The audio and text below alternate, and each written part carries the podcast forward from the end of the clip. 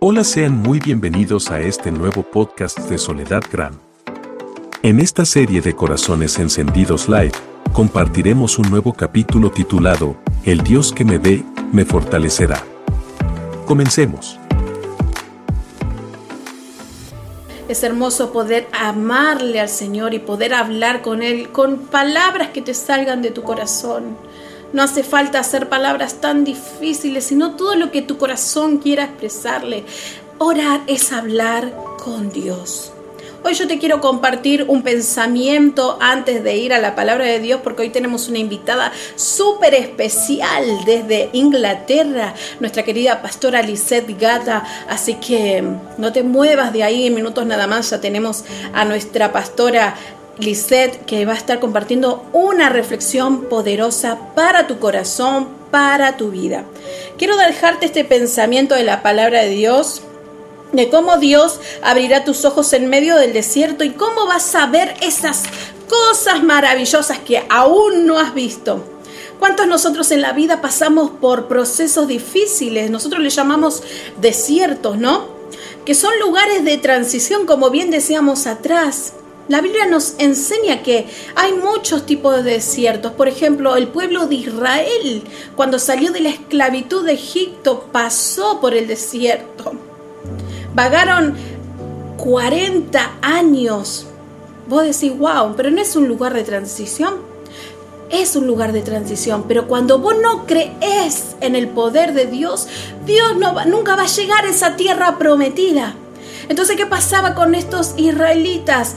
No creían en el poder de Dios, miraban milagros y aún eran así como, eh, no, no, no es suficiente, querían más y más y no, y no creían en las maravillas de nuestro Señor. Y eso te aleja de la promesa, de la, esa tierra prometida.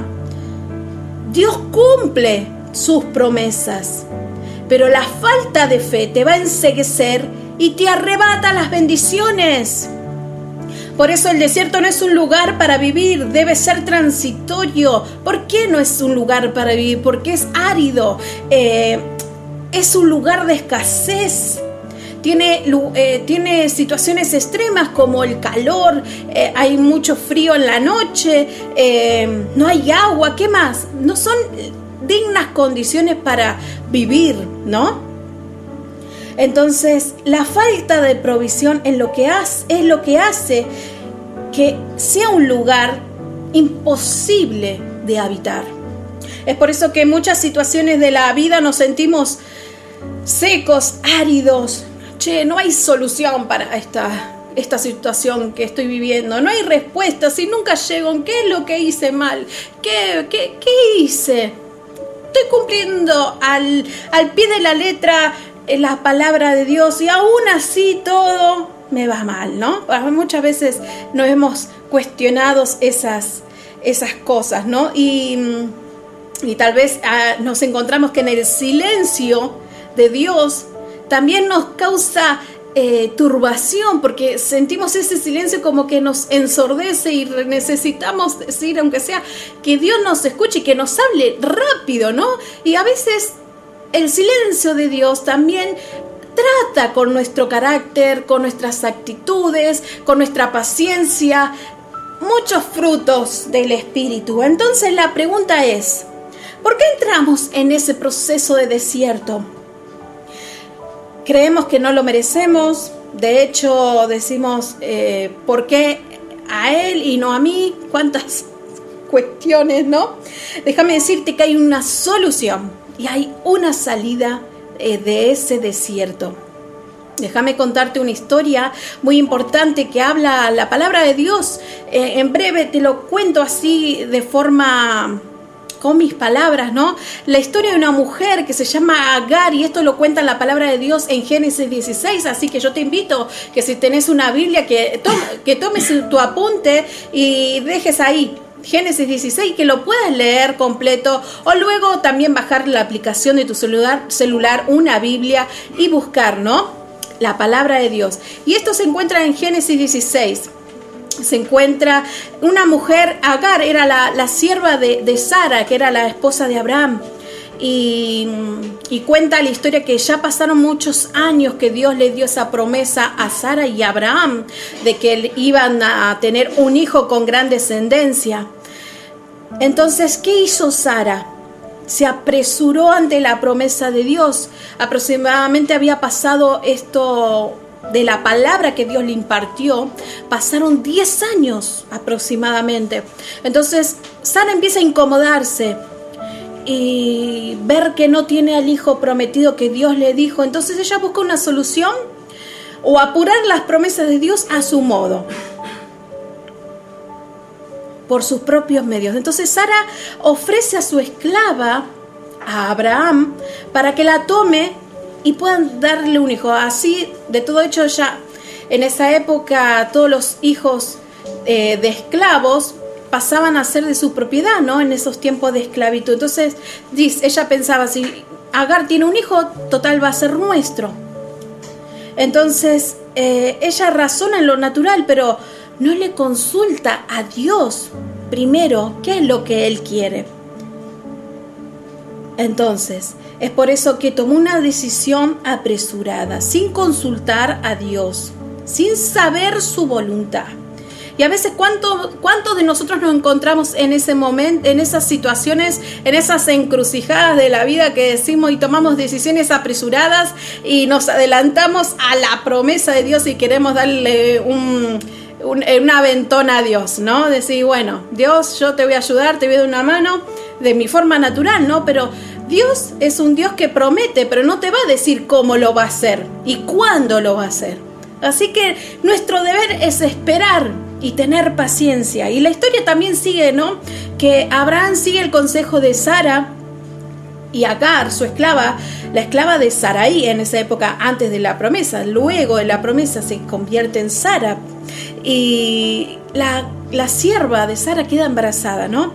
Y da y da a luz, eh, va un tiempo, un tiempo que ella queda embarazada y empieza a tener ciertas actitudes que, que que a Sara le empezó a molestar, realmente. Ciertas actitudes de atrevimiento, como decir, eh, como que se cree la señora de Abraham, yo supongo leyendo así, porque luego ella cuenta en la, en la Biblia, en, en Génesis 16, 6 dice, Sara le dice a Abraham, pero es tu culpa lo que está pasando, porque esta sierva ahora me está mirando con altivez.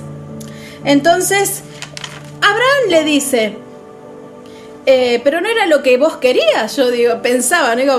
no era lo que vos querías darme a tu sierva, vamos a tener un hijo, tenemos un hijo que es en, común, será nuestro hijo, y ahora te molesta que esté embarazada. Entonces, ahí veías unas ciertas actitudes de Agar que mm, la esclava empezó a notar, es, eh, empezó Abraham a tener una cierta atención especial, trato especial que a Sara le empezó a hacer, mm, mm, esto no me, no me está agradando. Entonces Abraham le dice, eh, haz con ella lo que te parezca.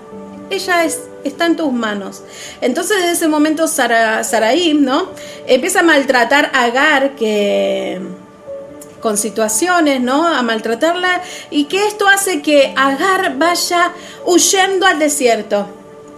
Allí, en ese lugar árido, desolado, sola y embarazada, imagínate esa situación, sin saber qué hacer. ¿No? Y dice la palabra de Dios que mientras Agar iba huyendo de, de Sara, de su dueña, la encontró un ángel del Señor y le dice, Agar, esclava de Saraí. Y le dijo, escucha bien, ¿no? Porque cuántas veces nosotros nos ponemos en un lugar de desierto por malas actitudes, como en este caso de Agar, o malas decisiones, y las actitudes empiezan a actuar en dónde? Primeramente en el taller, mente. Ah, yo no podría, yo, yo podría esto, yo me merezco esto. Y cuando comienza el yo, empieza a aflorar esas malas actitudes. Entonces, esa actitud de Agar con su ama la lleva al desierto. Entonces, el ángel del Señor le dice, la llama por su nombre, Agar, pero luego la ubica y le dice, sierva de Sarai, le dice, ¿de dónde vienes y a dónde vas?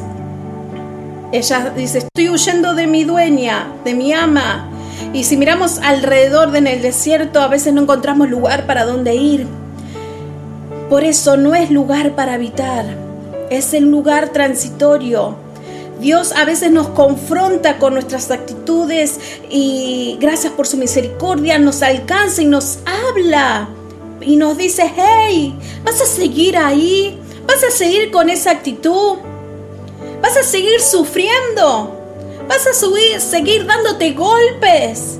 Con esa actitud no vas a prosperar, con esa actitud no vas a avanzar, con esa actitud te vas a encontrar desamparada. No estás sola. ¡Ey! El ángel del Señor le hablaba. Entonces le dice, vuelve con tu dueña y sométete a su autoridad. Entonces haz lo correcto. Regresa, humíllate. Hay veces que nos toca pedir perdón, hay veces que nos cuesta, nos cuesta admitir errores. ¿Y cuántos hogares se destruyen? ¿Cuántos hogares no se restauran por esa sola actitud de, de ir y decir, che, lo hice mal, perdóname? No puedo seguir con esta actitud, pero ahora he decidido que en mi corazón quiero hacerlo de la manera correcta. Entonces Agar obedece a Dios y en ella añade una promesa y le dice, de tal manera multiplicaré tu descendencia que no se podrá contar. Darás a luz un hijo que llamarás Ismael, porque Dios ha escuchado tu aflicción. Escucha bien, Dios escucha tu aflicción. Muchas veces creemos que perdemos cuando nos humillamos, pero ¿Cuánto a veces nos cuesta regresar? Claro que es difícil, pero esa es tu actitud de rendición. Pero recuerda que obedecer a Dios trae una promesa. ¿Cuántos dicen amén? Dios le dice a Agar, yo he escuchado tu aflicción, yo he escuchado tu oración. ¿Quién va a creer que en medio de la nada alguien la va a escuchar? Pero el Señor está atento, sigue tus pasos, te está vigilando, te está supervisando. No creas que estás solo, no creas que estás sola porque el Señor te está mirando, el Dios que te ve está ahí escuchando tu oración. No te atormentes, ya Dios se anticipó a a tu proceso. Aunque camines sin creer, sin ver el camino, ese manantial, sin ver esa fuente, recuerda que Dios es la fuente que saciará tu sed. Dios es la fuente. Deja de creer que estás solo. Deja de creer que estás sola. Dios está contigo. Créelo. Cuando a veces nosotros cerramos nuestra mirada, cerramos nuestros ojos, no podemos ni ver la presencia de Dios. Entonces Dios viene y abre tus ojos y te dice, acá estoy y te muestro este manantial que te dará esta vida. No dejarás que te mueras de sed, saciará tu alma. Dios no busca hundirte. Dios quiere tratar contigo, Dios quiere tratar tu corazón, Dios quiere tratar esas áreas de tu vida que se están secando, que se están eh, eh, poniendo áridas. Dios dice, en su, hay una palabra de Dios que dice, Dios te saca del lodo cenagoso, del hoyo, y puso mis pies sobre la roca, una roca que es más alta que yo, que no merecía, es el Dios que nosotros tenemos. Quiero leerte la palabra de Dios en en Isaías 58:11 dice, el Señor te guiará siempre, te saciará en tierras resecas y fortalecerá tus huesos. Serás como un jardín bien regado, como manantial, cuyas aguas no se agotan. Cree esta promesa, Él te hará reverdecer. Él va a tratar tu corazón. Él abrirá tus ojos, lo que tus ojos no perciban. Él sacará la venda de tu vista y vas a ver ese manantial. Créelo, créelo. Déjame decirte esta última promesa de Dios y que está la solución y la salida de ese desierto.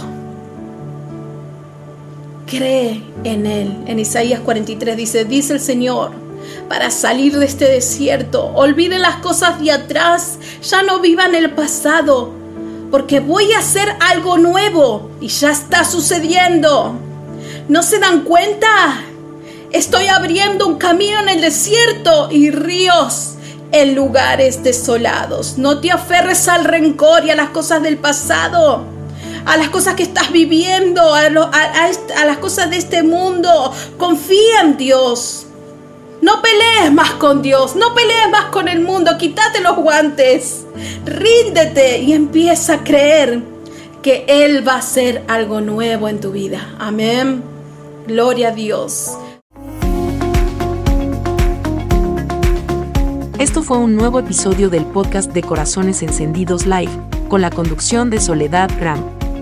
Síguela en todas sus redes sociales y escucha su música en todas las plataformas digitales. Si deseas ver los videos musicales y el programa Corazones Encendidos Live, busca a Soledad Gram en YouTube y activa las notificaciones. Si te gustó, síguenos con la opción seguir y te esperamos en el próximo episodio. Diseño sonoro y producción general, Gustavo Córdoba. Muchas gracias por escuchar.